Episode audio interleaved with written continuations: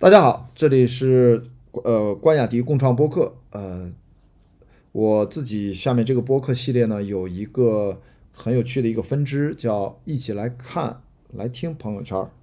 其实就是回顾一个多月前我朋友圈都发的一些内容，有的时候发的多一点，四五条都有啊，有的时候就少，有的时候就可能一天也没有发啊。现在回到二零二一年的十二月十二号。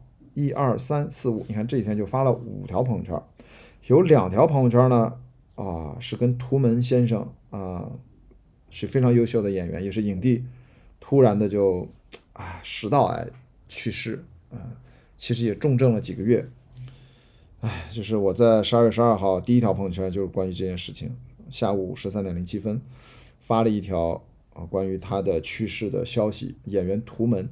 因食道癌去世，享年六十一岁啊！《新京报》的一篇报道，哎，我还是念一下吧，纪念一下图门老师。十二月十二日，《新京报》记者独家从图门身边亲友获悉，演员图门于今日凌晨三点五十分去世，享年六十一岁。据亲友透露，图门因患食道癌去世，走的时候很安详。图门主演电影《老兽》的剧照。啊，配了一个老兽，我在电影院看的啊，是非常棒的一部电影。图门，一九六零年二月出生于内蒙古呼伦贝尔市海拉尔区，一九八五年参演个人首部电影《成吉思汗》而进入演艺圈。一九八八年主主演出演由吴子牛执导的剧情电影《阴阳界》。一九九六年凭借在电影《悲情布鲁克》中。对巴赖这一角色的表演，获得第十六届中国电影金鸡奖集体表演奖和东南亚国际电影节最佳男配角提名。一九八八年，一九九八年，他在历史片《一代天骄成吉思汗》中扮演成吉思汗，获得第七届表演艺术金凤凰奖学会奖。二零一七年十一月，凭借电影《老兽》获得第五十四届金马奖最佳男主角奖。二零一八年四月二十一日，凭借《老兽》获得第九届中国电影导演协会年度男演员奖。你看，这都是真的是影帝遇老弥坚，越到老，特别是个过去几年啊，开始进入到他表演的巅峰状态。很可惜啊，应应该说六十一岁，怎么说呢？非常年轻啊，非常年轻啊。下面好多人给我留言，其实都是希望他平安。但是这个食道癌呢，的的确确，可能有些人在底下问是不是就喝酒多呀？因为很多也有学医的朋友在上面说，喝酒跟这个食道癌密切度非常相关啊。提醒各位朋友，我们这个饮酒一定要适量啊。像我现在反正尽量少喝或者就不怎么喝啊，或者喝的很少。那我第三条朋友圈其实发的也是关于图门老师的消息，点开是啊何小庆啊，也是我一个好朋友，媒体朋友，在新浪娱乐的媒体朋友于理这个呃微。微信公众号，他们发了一篇文章，众影人追忆图门，他是真汉子，去世前不用手机，不见人。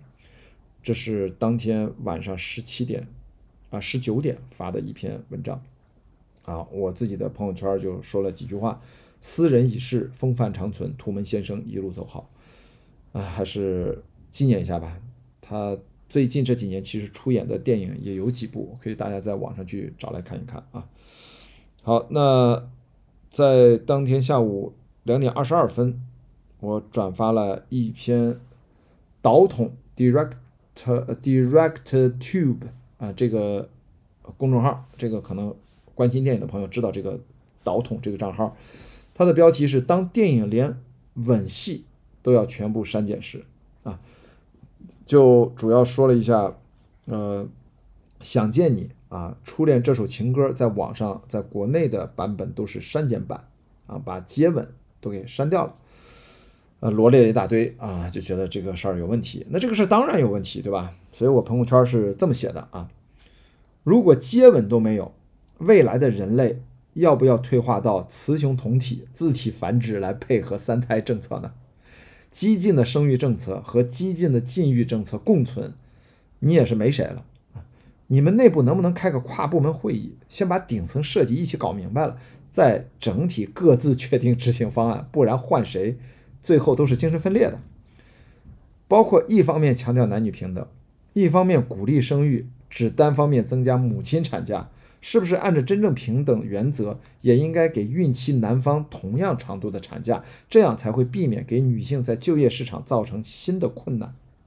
好吧，这就是一点延展开啊，就整个我们在，啊，就是做这些事儿的时候，实在是，就是考虑的真的是很奇怪啊，我有的时候就就真的是不能理解啊，没有办法，这个事儿我就不多展开了。